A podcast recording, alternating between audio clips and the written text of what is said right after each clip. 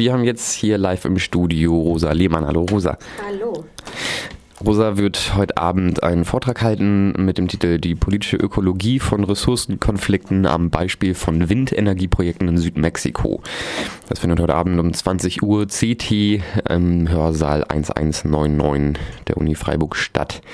Ähm, Vielleicht erstmal vorweg kannst du umreißen, was bedeutet denn eigentlich politische Ökologie von Ressourcenkonflikten? Kann ich kurz umreißen, ist aber ein großes Thema. Ähm, vielleicht ganz kurz zu, ich fange von hinten an mit Ressourcenkonflikten.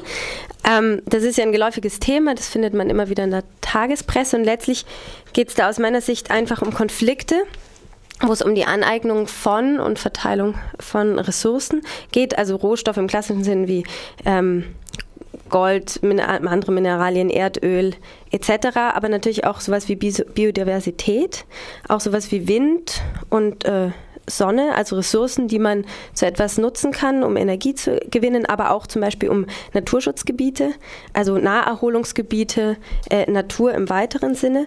Und ich würde aber auch zu Ressourcenkonflikten noch dazu fassen, Konflikte um die Infrastruktur, die es benötigt, um zum Beispiel ähm, Erz oder Uran auszubeuten, also Straßenbau, Erschließung, Stromtrassen etc., weil wir da in Lateinamerika, aber auch in anderen Gegenden der Welt ja auch äh, manifeste Konflikte darum haben und die würde ich deswegen zu den Ressourcenkonflikten dazu zählen.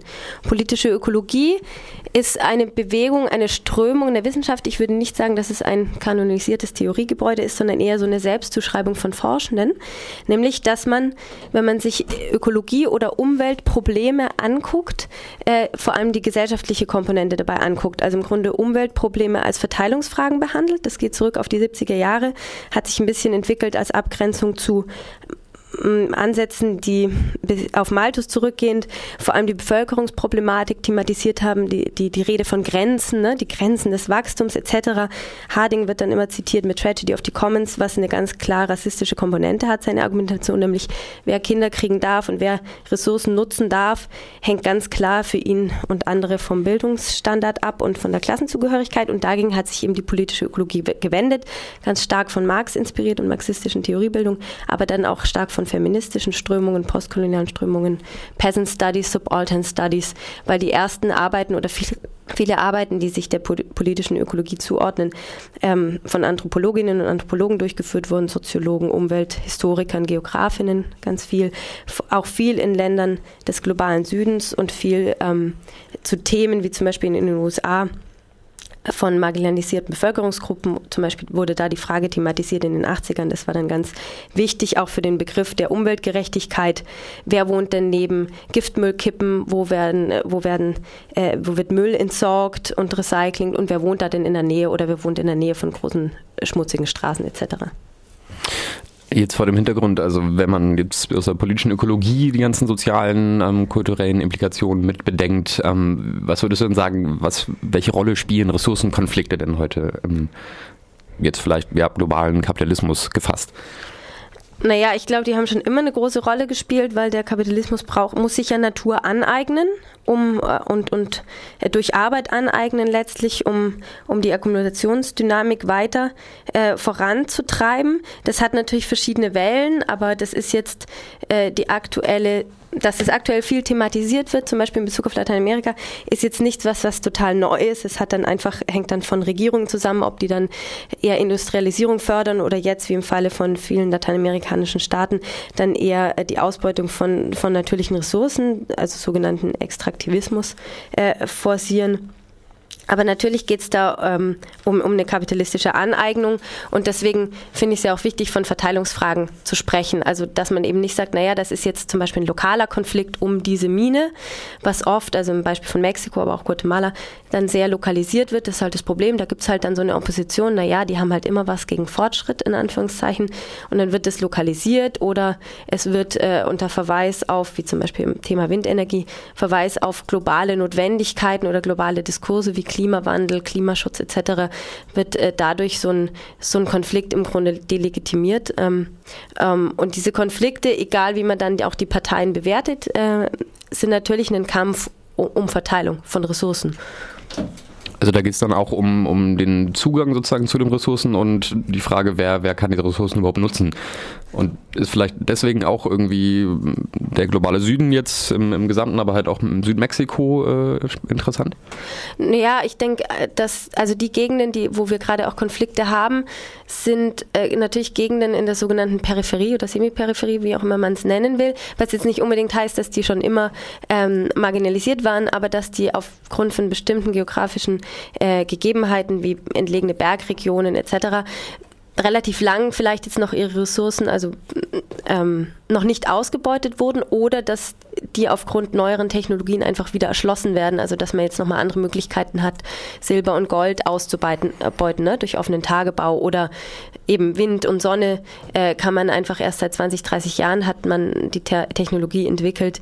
Ähm, das, das großflächig ausbeuten zu können. Und deswegen kommt jetzt eben wieder ähm, sozusagen in den Fokus äh, der, der Interessen der, der, Kapitale und natürlich zum Beispiel Biodiversität auch. Also, dass man gewisse äh, Pflanzencodes einfach kennt oder davon ausgeht, dass es sie gibt, das hängt natürlich auch mit Technologieentwicklung zusammen. Aber nochmal vielleicht, warum äh, jetzt speziell Südmexiko? Warum die Windenergieprojekte in Südmexiko? Gibt es da auch irgendwie Zusammenhänge, Zusammenhänge mit äh, Chiapas, mit den Zapatistas, die da vor Ort sind? Also die ähm, Windenergieprojekte werden im Bundesstaat Oaxaca vor allem ähm, sind, äh, sind da durchgeführt worden oder da findet der Prozess statt und Oaxaca liegt am, an der Grenze zu Chiapas. Das hat jetzt aber erstmal nichts mit den Zapatistas zu tun, sondern dass es da Konflikte gibt, sondern ähm, sind ganz verschiedene Konfliktlinien. Also sind seit, seit ungefähr zehn Jahren gibt es da großflächige Konzessionierungen, weil der Isthmus, der Tehuantepec, also diese Region, ähm, an der Grenze zwischen Oaxaca und Chiapas ist eine Landenge von ungefähr 200 Kilometer zwischen der Karibik und dem Pazifik. Ist eine der windreichsten Regionen der Erde. Also wenn man sich da dann ähm, Zeitungen, äh, Ökonomiezeitungen und Wind Energy Journals äh, durchliest, das wird dann total gehypt als, als einer der Hotspots der Windenergiegewinnung und die Frage aufgeworfen, ob jetzt Mexiko quasi nach China äh, das Land im globalen Süden wird, das jetzt hier Windenergie voran treibt. De facto im Moment sind es nicht mal ein Prozent der, der Energiematrix, was Windenergie dazu beiträgt. Dass es da Konflikte gibt, hat, glaube ich, ähm, hat ganz verschiedene Gründe. Also eine Linie ähm, ist ganz stark, dass die dass im Grunde die ersten Windparks installiert wurden, ohne dass äh, die Bevölkerung der Region überhaupt wusste, was da geschieht. Also es gibt, gab Gerüchte seit den 2000er Jahren, dass da eben Leute kommen und Messungen durchführen und letztlich kaum jemand Bescheid wusste, was, äh, was hier gemacht werden soll. Das äh, kam dann nach der Weile, also nach einer Weile immer wieder durch. Dann wurden die ersten gebaut. Dann war klar, okay, was bedeutet das denn? Was sind das hier für Pachtzahlungen etc.? Wie gehen die Unternehmen vor? Es sind aber dann verschiedene Unternehmen.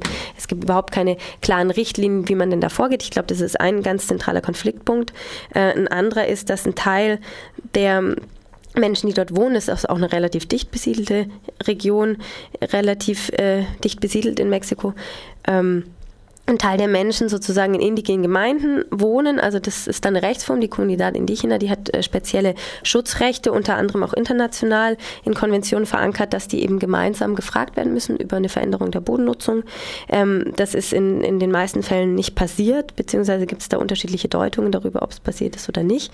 Und das ist so, das ist so die zweite Hauptkonfliktlinie und die andere Konfliktlinie bezieht sich ein bisschen so drauf, was sind denn überhaupt die, die ökologischen Kosten in Zukunft? Also was passiert, wenn in 30 Jahren die die Technologie veraltet ist und, und dann stehen da, was weiß ich, ähm, 1500 Windturbinen und wer baut die denn ab? Ne? Also das ist einfach, äh, wenn man da durchfährt durch die Region, das ist einfach eine Massivität von, von Windturbinen, im Grunde so wie wenn der ganze Breisgau ähm, zugepflastert wäre. So, ne?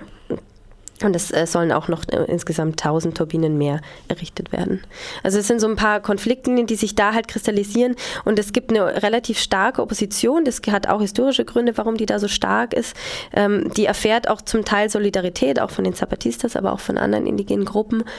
Ist aber jetzt auch in der Region keine Mehrheit. Also es ist da jetzt nicht so äh, eine Massenbewegung, sondern ganz viele naja, wie, wie bei uns auch, interessiert das dann vielleicht nicht oder, oder hat damit einfach in erster Linie gar nichts zu tun, weil sie nicht die sind, die das Land verpachten können, aber auch nicht die sind, die vielleicht angrenzend zu den Windparks wohnen und von Lärm und so weiter betroffen sind.